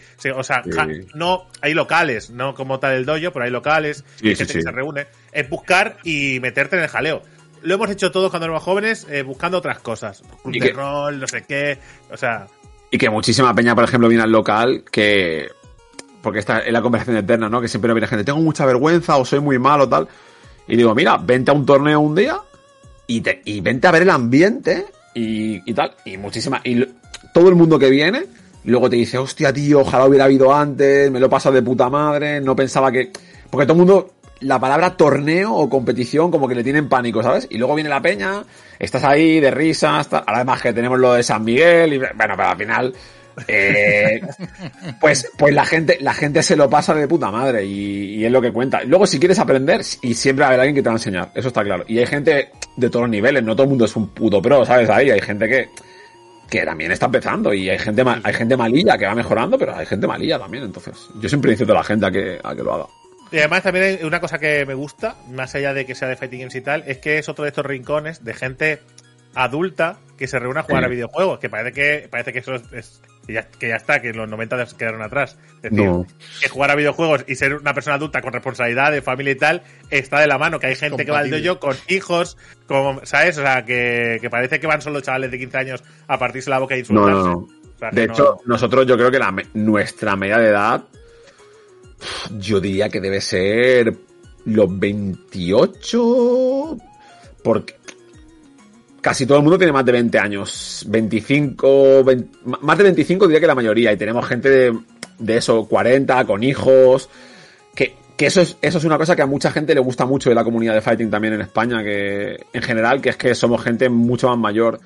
En plan, es, es muy raro que haya gente menor y tal, por ejemplo. Entonces, que hay, también hay, ¿eh? Pero es, es, es mucho menos. Somos muchísimo más, adultos. Hay otra mentalidad también y eso se nota mucho en la comunidad. Me acabo de acordar ahora eh, de una cosa que tengo que comentarla que me pareció una puta locura, que fue lo de las vacaciones. Ah, sí, Lo del hotel, fue increíble. porque además, esto, eh, además, eh, porque sí, porque montaron Sí, el bueno, ahora, ahora lo explica él exactamente, ¿vale? Pero eh, yo una semana antes estaba en, en, en un hotel justo al lado de ahí y me acordé del nombre y digo, digo, eh, digo, hostias, digo, van a hacerlo ahí y se van a juntar. Es que me pareció una locura tan bonita. Es decir, juntar a tanta gente para hacer cosas como ver partidas, hacer torneos. O sea, me pareció tan loco. Pero que explicado tú lo que hicisteis, que me parece una cosa chulísima. Bueno, nosotros, eh, el Evo, que lo conoceréis, la mayoría, si no lo conocéis, básicamente es el mundial de juegos de, el mundial de juegos de lucha, ¿vale? Y nosotros siempre habíamos querido hacer un evento alrededor de eso. Y un- hace muchos años, antes de Barcelona Fighters, ya organizamos como una casa rural donde fuimos como 40 personas. Y teníamos siempre la aspirilla de decir, tenemos que hacer algo con el Evo tal. Y justo antes de pandemia lo estábamos organizando, nos jodió la pandemia. Y lo que hicimos fue básicamente, eh, pues, hablar con hoteles. eh, encontramos un hotel que, que nos daba lo que queríamos y era una sala de eventos enorme con un proyector enorme al fondo y hablar con el hotel y el Evo, que el Evo dura viernes, sábado, domingo, pues los tres días montar un evento para la comunidad donde la gente iba a jugar en un montón de ordenadores y, y consolas que teníamos y a ver el Evo en la en una en un proyector gigante con mesas, todo esto pues lógicamente piscina, a pie de playa prácticamente, eh, teníamos barra del bar dentro del propio evento tal. Y entonces lo que hicimos fue entonces lo que hicimos fue eh, lo llamamos Barcelona Fighters Holidays porque para nosotros eran las vacaciones de fighting. Y bueno, fue un éxito rotundo. Eh, abrimos eh, 300 plazas, o sea, 300 personas, que, que esto es lo fuerte, que cada persona eran 200 euros por cabeza. Porque, porque era la... iban con habitación a los Era, días. era to- todo el mundo tenía que coger la habitación eh, y te entraba desayuno, habitación y lógicamente el coste del evento. Y, eh, joder, yo al principio dije, nosotros tenemos una comunidad que nos apoya mucho, pero decir, hostia, son 200 pavos por cabeza, más lo que le cuesta a la gente el viaje, porque muchísima gente vino fuera a Barcelona. Y teníamos esa duda de decir, hostia, es carete, pero bueno. eh, y no, no, para, lo- para la bueno, próxima, avi- apúntatelo, Drake. ¿Te acuerdas? hicimos- Joder, es como una Skull Party, pero solo de Fighting Games. Y Sí. aquí al lado. O sea, al lado de mi casa. Quiero decir, me pillaba No. cerquísima. hicimos sold out, eh, sacamos las entradas, hicimos sold out en creo que tres minutos, en plan de, fue, fue increíble. Tuvimos que llamar al hotel y pedir más habitaciones porque, en plan de, oye, que no hemos vendido todo en, en- en menos de cinco minutos y sacaron un montón de gente fuera. Porque al principio sacamos 200, nos dieron otra planta más, nos dieron 100 más. Y el evento fue, para mí ha sido, de todo lo que ha hecho Barcelona Fighters, ha sido lo, lo más increíble. Y no necesariamente porque ha sido lo más grande, sino porque muchísima gente vino que nos seguía en el stream y son gente, pues a lo mejor como lo que decía él, ¿no? En plan de, no me atrevo o me da vergüenza, tal, tal. Y muchísima peña que no, que no conocíamos vino por primera vez ahí. Y no, y absolutamente el feedback de todo el mundo fue, por favor, hacedlo el año que viene. eh, vengo otra vez, me lo pasé, la gente se lo pasó súper bien, porque aunque no te gustara jugar o no, o no compitieras, piscinita, estábamos viendo el Evo allí en unas sillas, eh, bebiendo, tomando algo en la playita. Hubo muchísima gente que vino con, con la mujer, con hijos y tal, porque bueno, tú al final te vas a tu rollo y cuando te apetecía por la noche te venías a ver el Evo. Además el Evo era por la noche, entonces pues toda la noche abierto, con la barra del bar, que además el hotel se portó de puta madre porque el hotel, el hotel nos puso barra del bar por toda la noche los tres días. Y, y fue increíble. Fue una experiencia eh, para mí mágica. Y lo hicimos todo eso, cinco personas, ¿eh? Que fue una matada espectacular, ¿eh? Pero, pero la comunidad de 10 y, y bueno, el hotel ya diciéndonos, oye, por favor, el año que viene hacedlo otra vez. Toma 500 habitaciones, ¿no? Toma otra sí, sí, bueno, eh, ya, ya lo contamos, pero nos, nos han ofrecido el hotel entero para el año que viene. Es, o sea- que es, es que es muy brutal, ¿eh? Claro, es que Es acaba. que... no, no. Es Vale, que sí si, que yo muy soy- guay, si- ¿eh? si yo gestiono el hotel, también os lo ofrezco. Y si yo estoy Sí. fuera, yo ahora mismo me apuntaría a ir los tres días. Aunque Pero yo que creo de ese, fighting sitio, game. ese sitio es muy, es muy turístico, es verdad, pero, pero que está genial para ir a la playa, para disfrutar de, de la piscinita. Los hoteles de ahí son muy chulos, o sea, está muy bien. Hubo, vino bastante gente que incluso no era del fighting. Yo tengo amigos que vinieron que fueron en plan de ¿cómo? ¿Tres días, 200 pavos vacaciones, tal y jugar? Eh, pero hubo muchísima peña que se trajo portátiles para jugar a otras cosas. Y se hizo, se hizo torneo, torneo del pro, torneo de piedra, papel, tijera, trivia. Bueno, te- es que trascendió los fighting games el evento, realmente. Y lo que decía antes de que es, que es un poco la Euskal Party. La Euskal Party vas no tanto por lo que es jugar, ¿eh? porque jugar Vas juegas a, vas a, a- vas a, a ver el ambiente, a todos los eventillos que se van montando, la diver- o sea, hay un montón de cosas alrededor de eso que es lo que realmente Sí. une a la gente. hubo, ha habido mucha gente que se quedó fuera y que nos ha dicho yo el año que viene, en plan de- mira, y mucha gente me venía a hablar y me decía, tío, yo os veo de, os veo de hace tres años, nunca he jugado, no compito, pero, pero increíble. Bueno, bueno. Fue- eh, a mí me, a mí, eso como- es lo que mola. a mí, me- a mí ese evento me, me, me llenó de una manera que nada que haya hecho en Riot me va a poder nunca compensar lo que me ha dado ese evento. O sea, no, no, no hay color. Pero es que la, esa- la gente no, hay mucha gente que no lo entiende, pero cuando haces algún tipo de evento o algún, es igual, cuando generas una comunidad, cuando haces cualquier tipo de cosa, el feedback de la comunidad, esa gente que está realmente agradecida, esa gente que empatiza con lo que haces, eso es la hostia. Que sí, que necesitas la pasta para vivir y que necesitas, Claro. que sí, que evidentemente, pero que eso es lo que realmente dices, mañana otra vez y mejor. ¿Sabes? Eso es lo que mola. Yo, creo que- que la- yo creo que también con todos estos años hemos creado un vínculo con la comunidad que, que es muy evidente que, que aunque nosotros ganamos dinero y esto es un negocio y, y queremos ser sostenibles, siempre hemos sido muy transparentes con todo lo que hacemos, entonces la gente lo ve, lo entiende y, y nos, apo- nos apoya porque dicen, joder, y quiero que esta peña siga haciendo estas movidas, ¿sabes? Entonces tenemos un apoyo de la comunidad pff, brutal, o sea, yo, y mucha gente nos lo dice y dice, joder, ojalá yo pudiera hacer algo así, tengo millones de seguidores y sé que no lleno un hotel de 300 personas a 200 pavos. y digo, bueno, pero es que es otro rollo, Claro. otro- es diferente. La comunidad es distinta, es otro Claro. es, es otra cosa. Sí, sí. Es, que me gustó muchísimo. ¿eh? Yo cuando vi el anuncio dije, madre mía, la que van a liar estos. Sí, sí, sí. Aparte que, aparte que el vídeo del anuncio y tal era en plan muy como nosotros, muy de coña, muy de tienda. No hacemos vídeos de estos de mega hype, sino vídeos de, de risa y tal. Lo hicimos todo muy a nuestro rollo. Y, y fue, fue, fue, fue todo. Además salió todo muy bien, entonces, perfecto. Mola. Brutal. Pues nada, te, llevamos a la anécdota ya, enlaza por ahí, cuéntanos cosas. A ver, eh, anécdotas tengo algunas. Eh, me voy a quedar con una que he contado alguna vez en Barcelona Fighters, que es una anécdota que pasó hace muchos años. Que la, la UAB, la Universidad aquí de, de Barcelona, que algunos conoceréis, hizo. Acaba de salir la Play 3. E hicieron eh, un torneo de juegos random de lucha. Pero el típico, ¿sabes? Asocia- asociación, eh, vamos a hacer un torneo de juegos de lucha random y el que gana se lleva una Play 3. Y claro, esta gente lo que no se esperaba es que ese anuncio llegase a malas manos, que fue la comunidad de fighting de aquel momento. Y entonces eh, tú- estábamos allí y nos llega al, al, al- a la cúpula, nos llega un mensaje de que se va a hacer un torneo en la UAB donde van a dar una Play 3 a juegos random. Y conseguimos la lista de juegos que se van a jugar. Y esto era... eh, Ojo, eh, las de- preguntas del examen, ¿eh?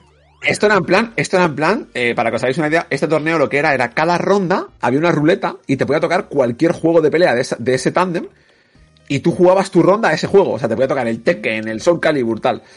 Bueno, pues nos hicimos con la lista. Y entonces lo que hicimos fue, eh, la noche anterior, nos fuimos todos a una casa de un colega, nos bajamos todos los juegos y empezamos a mirar. Venga, vamos allá. Yu Yu Hakusho de la Super Nintendo. A ver, vamos a buscar, buscando en foros japoneses, quién es el mejor person, el más roto del juego y el que tiene tal. Este, pues venga, vamos a probarlo. pa, pa, pa. Vale, hecho. Eh, Ranma de la Super Nintendo. Vale, esto. Eh, tal, no sé qué, no sé cuánto. El Tekken 3, esto, tal, no sé qué. Vale, pues a ti si te toca este juego y te toca contra este, tú te dejas ganar para que la Play se la lleve el otro, tal, no sé qué. O sea, una estrategia de la hostia.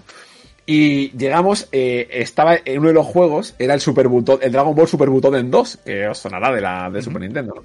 En este juego, eh, tú estás peleando en el suelo y hay un botón para volar, que se van, al- se van al aire. Hay un escenario donde en lugar de estar en el suelo y volar, tú peleas volando encima del agua y cuando apretas el botón te metes debajo del agua a luchar, a luchar en el mar, ¿vale? O sea, tocas el fondo y peleas.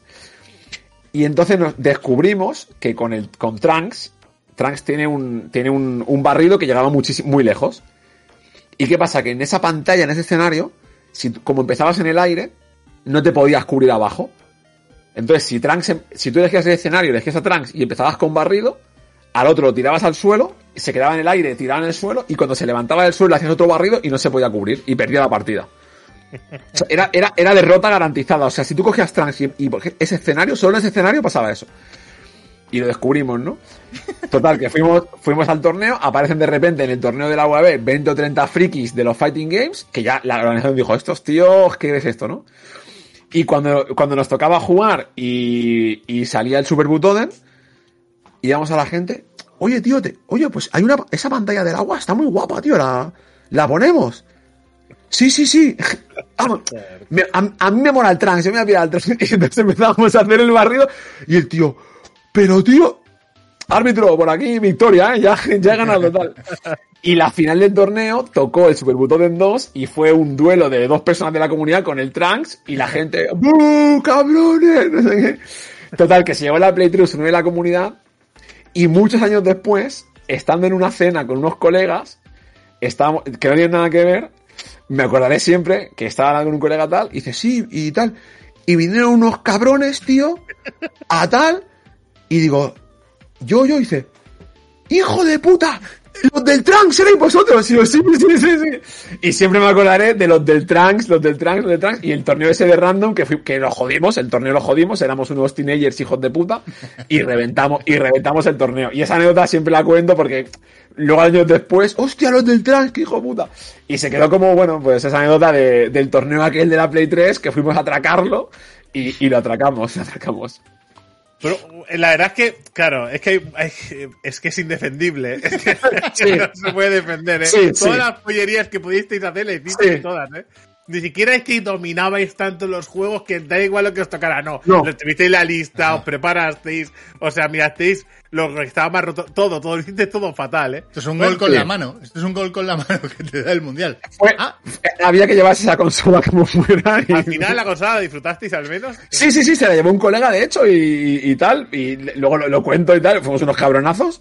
Pero bueno, en aquel momento no estaban los esports, eh, era una Play 3, éramos adolescentes y a nosotros esa consola nos cambiaba la vida. Y se que, ju- y se que cogerse al Trunks, se cogía el Trunks. Maravilloso, me parece, me parece. A ver, es lo que hay, la juventud, bueno.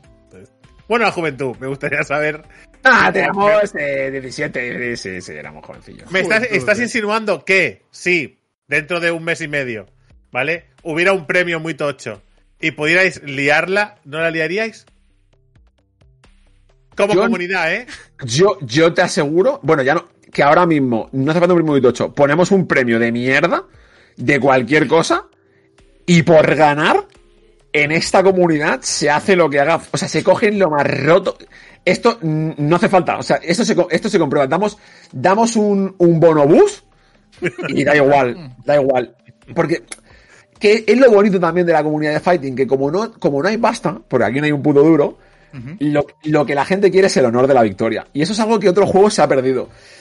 Y aquí, aquí está todo ese orgullo de querer ganar y ser el mejor y, y que no te pasen por encima. Y en un uno contra uno, duele, ¿eh? Y la gente quiere ganar. Hay mucho, una, es- eso me interesa, hay mucho, mucho beef entre los jugadores o es una cosa que, que solo durante la partida puede haber algún tipo de gestito pero que luego se da la mano todo el mundo y todo el mundo contento. Yo siempre digo, a ver, lógicamente es una comunidad, hay gente, sí que hay alguno que puede estar pica con otro, pero en la tónica general es club de la lucha, o sea, literal, en plan de aquí nos partimos la cara, eh, en el torneo eres mi enemigo, pero al terminar, eh, relación, de hecho, yo siempre, yo, yo exacto, yo siempre lo digo, y esto es una realidad que eh, lo bueno que tú eres a un juego de lucha depende de la gente contra la que juegas. Entonces, eh, hay mucha camaradería de. O sea, lo normal, lo normal en un torneo o cuando vamos a jugar en locales es que tú estés jugando con alguien y cuando tú le haces algo que no saben pararle, no saben pararlo, tú le dices, oye, esto me lo puedes parar así. Oye, vamos a, te voy a enseñar cómo se para lo que te estoy haciendo porque, porque tú quieres mejorar, quieres que el otro te lo pare para tú mejorar. Entonces, eso crea una camaradería constante en cuanto a hablar del juego todo el rato o cómo es este personaje, cómo es este matchup. em, y eso está muy guapo. Y yo en otro juego no, no creo que pase igual. Aquí es todo el mundo eh, quiere empujar para hacer el level up de la comunidad, ¿sabes? Hay mucho, en plan de vamos juntos a ser todos mejores para yo ser mejor y tú ser mejor. Y, y eso es, eso es mágico. Y, y el rollo es espectacular. Y cualquiera que haya estado en el dojo te lo puede decir. O sea, le puedes preguntar a cualquiera que venga y sí, yo puedo estar jugando. Hijo de puta, qué random de mierda eres, tío. Te da-". Acaba la partida. Nada, buena, tío. Oye, ¿y esto que me has hecho? ¿Cómo lo has hecho? Pa, pa, pa, pa. Es así, o sea, siempre. Oh, literal, literalmente, sí, sí, literalmente, eh, justo antes de venir, se han estado jugando en el dojo, en la final, ha perdido y, Sí. y sus minutos antes de cerrar el dojo han sido oro puro contra Alex Dito, ¿eh? Sí, literal. Y está, está ahí la de hecho, y ahora cuando acabe voy a jugar con él, por cierto, más rato. O sea, eh, para que veas, o sea, en plan de. Eso es, es, es lo bueno, yo creo que es un- realmente muy bonito. Que al final, al final las comunidades, eh, todos tienen esos núcleos. Pasa que es verdad que, que en juegos competitivos parece que, que es más raro, ¿no? Pero que yo creo que se da en todos los juegos. Y seguramente en juegos como incluso el LOL, que solo hay basura, pues también tiene su- sus jugadores sanos y guays. Es que yo creo que hay un problema que es que, que cuando la gente juzga una, un juego o una comunidad solo por la parte de online, todo se vuelve más feo, ¿sabes? Pero aquí como todos, como siempre estamos juntándonos en persona, la parte del online se queda como algo más secundario. Entonces es como que todo en internet es más feo, ¿sabes? Es más fácil decir según qué cosas, que la gente se comporte. Eso en persona ve la verdadera comunidad realmente, ¿no? Y, y al final, si, si tú juzgaras el LOL por cuando vas a un evento de LOL, es la polla, ¿sabes? Todo el mundo guay, apoyando, tal, no sé qué. ¿Qué pasa? Que luego en internet tienes 100 millones de jugadores, anonimato, Suerte. fiesta. Está en las máscaras, ¿eh? Exacto. Chat muteol, ¿eh? Y ya está, y así a jugar tranquilo, ¿eh? Aquí, aquí es que casi siempre que juegas a un juego de pelea, el que tienes delante lo has visto en persona o has jugado con él y está muy humanizado, no, no es tan fácil como en otros juegos. Entonces, eso ayuda también. Ok, eh, Guay, pues nada, eh, ¿qué- ¿quieres hacer la última sección rápida o vamos cerrando. Sí, no, voy a hacerlo con un solo vídeo, con Venga. el zapping de uno. Parece con el primero, que me, que me ha parecido bastante interesante y lo he descubierto esta semana. Y ya con eso nos despedimos. Vamos a la despedida. Vamos. Voy a hablar de un vídeo de un canal que se llama Archipel, recomendado para conocer un poco la industria y los desarrolladores japoneses de los videojuegos. Son documentales bastante chulos, bastante interesantes, y en este en concreto es un vídeo que en realidad tiene como dos años, creo, que le hicieron una entrevista a Naoki Yoshida, ¿vale? Está subtitulado en inglés, lo digo para eh, quien, quien quiera entrar, que sepa que los subtítulos son No en está en español, con lo que poco respetan. eh. Como que malditos japoneses, ¿no? Eh, bueno, total, que es un vídeo donde Yoshida habla. O sea, normalmente siempre de Yoshida solemos hablar de Final Fantasy XIV y conocemos la historia de Yoshida centrada en los años que estuvo arreglando Final Fantasy XIV. Es normalmente en lo que se suele centrar, ¿no? En cómo fue esa entrada y qué es lo que hizo, ¿no? De hecho, el documental de No Clip tiene que ver con, con eso. Y esta entrevista coge justo, yo creo, partes de antes y partes de después. Habla de los inicios de Yoshida en los videojuegos como jugador, cómo empezó en la industria de los videojuegos en Hudson, ¿vale? Eh, y de hecho cómo se fue de Hudson porque tuvo un encontronazo con un superior que pensaba muy diferente de él sobre los videojuegos, ¿no? Eh, Yoshida básicamente, spoiler, pensaba que los videojuegos eran mucho más que juegos para niños, ¿vale? Y que había, que la diversión trasciende las edades y que es para todo el mundo. Y eh, su superior no, y solo quería hacer juegos para niños. Entonces, se acabó pirando de allí, acabó con una empresa que estaban trabajando para Enix, eh, de Enix pasó a Square Enix para colaborar, y esto yo no tenía ni idea, eh, a, a Yoshida lo fichó Square Enix para trabajar en el MMO de Dragon Quest. Hombre, El Dragon los Quest buenos 10. empiezan- los buenos empiezan en los mejores sitios. Iba a empezar en. Efectivamente. ¿Vale? Y de ahí, eh, y su ansia por coger proyectos que de alguna manera tuvieran fallos para arreglarlos, ¿vale? Porque siempre le encargaban, o se pedía a él, proyectos de ese tipo, eh, acabó en Final Fantasy XIV y, bueno, ya la historia, ¿no? De que ya conocemos de Final Fantasy XIV. Y de, dentro de todo esto también habla de cosas, Drake, que es- cuando hablamos de MMOs es el típico, ¿no? Eh, y esta semana además con lo del World of Warcraft, el Classic, la expansión de The Lich King, eh, ha vuelto a pasar, que son las colas. Y habla de las colas, habla del lanzamiento de Final Fantasy XIV y las colas, los servidores, eh, los problemas que hubo, cuál era la estimación que había hecho él, lo que se tuvo que pelear un poco para arreglar esa situación y demás. Y luego, la segunda parte de la entrevista tiene que ver con las expansiones, que es algo que se suele hablar poco en los MMOs. Y aquí habla, hace un resumen de todas las, las expansiones y por qué cada expansión es como es. Y qué es para él una expansión dentro de un MMO. Me parece que es una visión chula dentro de si te gusta el género, porque va más allá de lo típico. ¿no? Y también, por ejemplo, habla del endgame y qué es para él el endgame en un MMO. Te sorprenderá. Lo dejo ahí para que no. Pero lo interesante del canal este de Archipel, que lo he estado mirando, es que, claro, lo hemos enfocado en, en los MMOs, que es una cosa que tocamos un poquito Hay de todo, bastante. Eh, pero no, pero que podéis ver una entrevista, por ejemplo, porque he visto, aprovechando esta serie, he visto entrevistas que hacen a Fudo, eh, al ilustrador de, de Chun-Li, eh, yo qué sé, que hay entrevistas de todo tipo, bueno, Cool. de, de Like a Dragon, eh, de Dark Cell, de, yo qué sé, hay entrevistas mm, y sobre Y un montón de muy juegos y son, a- ¿eh? Y son artistas, jugadores, eh, de todo tipo, y está bastante guay. Mm. Y luego le echaron un vistacito. Eso sí, que está en, es lo de que está en inglés, sé que para mucha gente es un handicap tocho, pero bueno, subtitulado, yo qué sé, tampoco. Sí, más o menos te acabas enterando, diría yo. Pero bueno. Si no, Pero lo pasamos en los 90 con los RPGs y no nos quejábamos tanto. Y efectivamente. que bien, no- y- a mí me vino muy bien aprender inglés, ¿eh? Joder, O sea, a mí, Final Fantasy XI. Nunca lo diré lo suficiente. El, el Lufias 2, ¿eh? Ese fue mi, fue mi examen de, inglés. Bueno, pues eh, aquí terminamos el podcast de hoy. Queremos agradecer muchísimo a Sharin que haya, eh, bueno, que haya vertido su sabiduría con nosotros un ratito. Espero que te hayas pasado bien. me lo pasa de puta madre y, gracias por invitarme. O sea, se ha pasado volando, ha sido súper divertido y, y muchas gracias por traerme. Eh, nosotros seguiremos siempre, eh, los que nos siguen lo saben, siempre que hay alguien que tiene dudas de Fighting Games, lo redireccionamos para allá. O sea, siempre que hay algún... Oye, ¿habéis visto algo de... ¿Habéis visto algo de esto? Digo, mira, nosotros no tenemos ni idea, ¿vale? Yo te pongo el tráiler en directo, pero No. luego te vas para allá y que pregunten. Eh, os invito a que sigáis a, a la gente de BCN Fighters, eh, tanto en torneos como, si os saquéis, eh, la verdad, lo del dojo es una cuenta pendiente que tengo que algún día apareceré por ahí. Pero que no, que para ver eh, tanto torneos como, como las charlas que hacen, igual las charlas son un poco más... eh, Tienes que estar más metido. Claro, igual las charlas Sí. son un poco más hardcore, aunque es verdad que el tono de humor y las bromas y Sí. tal Ayuda. se dejas. Claro, pero sí que, pero por ejemplo, el rollo de los torneos, yo creo que lo perfecto para mí es ver un torneo en directo. Ver un torneo en directo de lo que sea y a partir de ahí empiezas a pillarle el punto y el rollo Sí. y creo que solo como entretenimiento es, es oro puro. A partir de ahí, haced lo que queráis. Los prácticamente- Luxe, Luxe te pide, Drake, que le expliques lo de la taza. Esto es como lo ¿Qué es lo de la repitero. taza? ¿Qué es Ah, sí, sí. Sí, es verdad, es verdad. Si, si esa taza que tiene aquí que la mano, la recibirás en tu casa. ¿Ah, ¿Vale? sí? Sí, pero espérate que hay una condición. Tienes que participar con nosotros, no tiene por qué ser eh, en un podcast entero, siete veces. Eso es.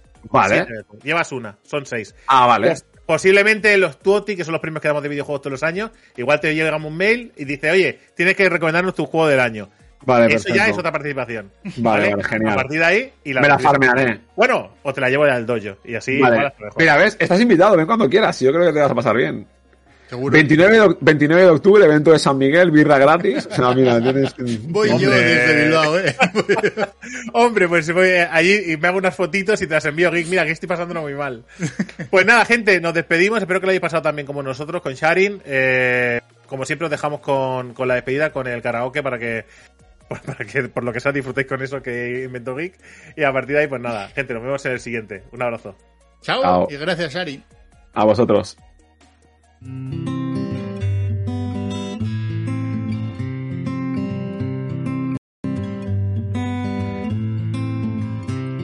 Internet se te ha caído. Sopla el cartucho. Un perro te ha mordido. Sopla el cartucho. El examen suspendido. Sopla el cartucho. La partida la has perdido. Sopla el cartucho. Sopla el cartucho. Sopla el cartucho.